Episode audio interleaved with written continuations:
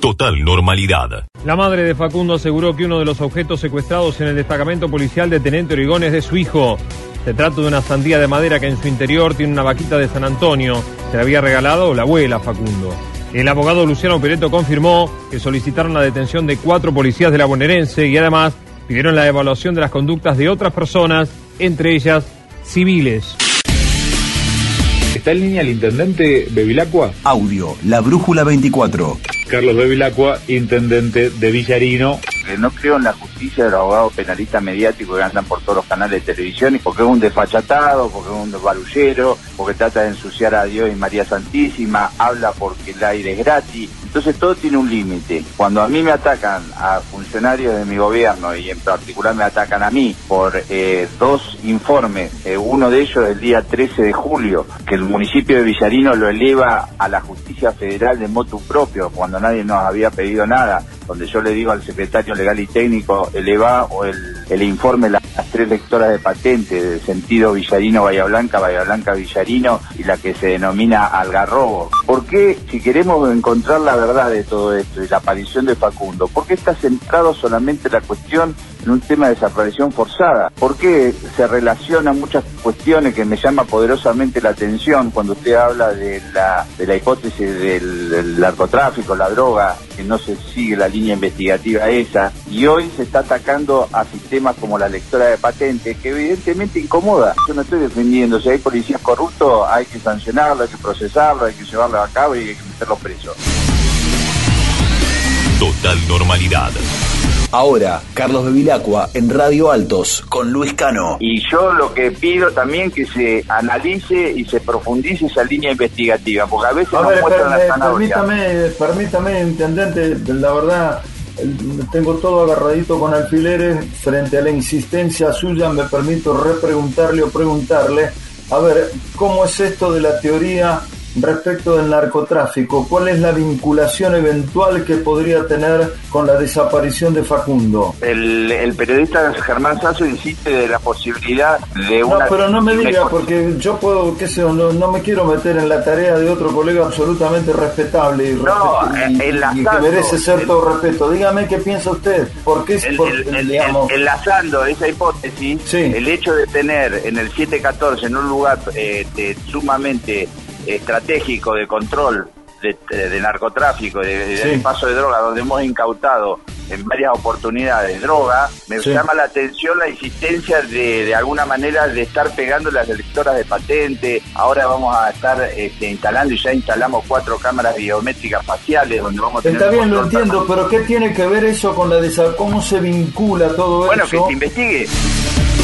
Hoy sinceramente escuchaba al señor Cano, porque estoy desde muy temprano en Bahía Blanca, escuchaba al señor Cano, al intendente de Villarino, involucrar y decir cosas de narcotráfico, involucrando el nombre de mi hijo, involucrando el nombre mío. Sinceramente ese señor no tiene vergüenza. Estuve eh, buscando a mi hijo por redes, buscando, haciendo la denuncia por desaparición de persona. No, primero era por averiguación de paradero. Y ese señor en ningún momento se acercó a nosotros. Yo le voy a iniciar una denuncia, señor Bevilacqua. No tiene vergüenza el señor, no tiene cara. Ahora viene a salir, ahora viene a hablar, se maneja con medios hipócritas. Su amiguismo con la nueva de la brújula, espero que no esté influyendo en esto.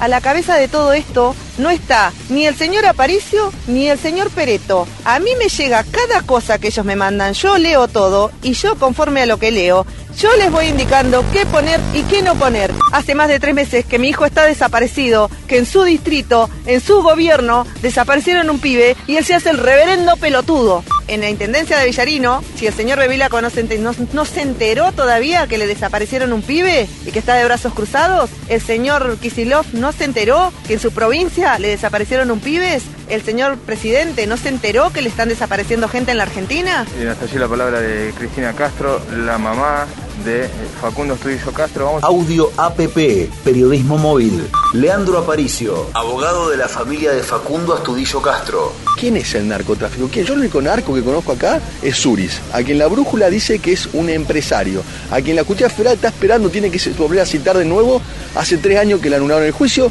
y está dando vuelta no sé dónde. Entonces, esos son narcos. Pues no ve nada de narco en el expediente. Total normalidad. Y una de las reactivaciones que plantea el gobierno nacional es a través de las obras públicas. Gretel Walls, Ahí vamos. Y acá en la región y en la ciudad de Bahía Blanca, esto se puede ver, bueno, con las distintas obras públicas que se han reactivado en este, en este último tiempo.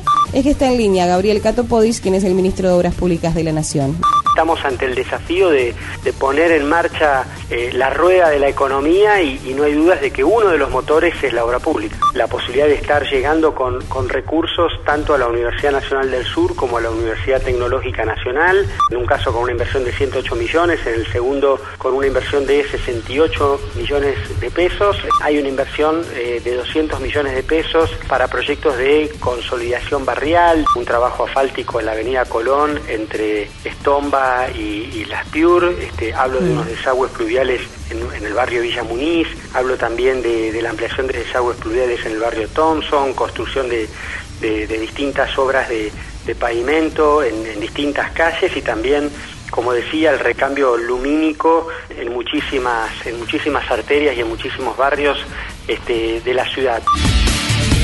Total normalidad.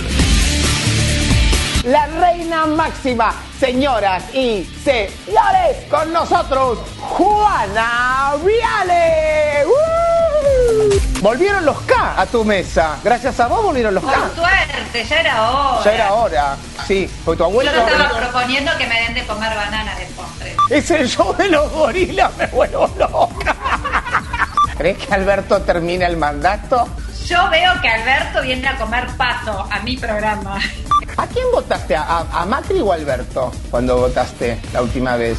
A Macri. A Macri. Y ahora si tuvieras que volver a elegir el voto, eh, ¿elegirías igual? ¿A Macri o Alberto? Sí. Sí. Vas por Macri también. ¿Qué no te gusta de Alberto? Alberto me gusta mucho, sí. lo que no me gusta es lo que... Cristina no te gusta. Lo que viene atrás, sí. Claro. Cristina Pérez, Telefe Noticias. Y ahí los vecinos lamentablemente no tienen otra que salir de la casa donde se están cuidando del coronavirus porque no los cuidan en la calle. ¿Se dan cuenta del contrasentido que vivimos?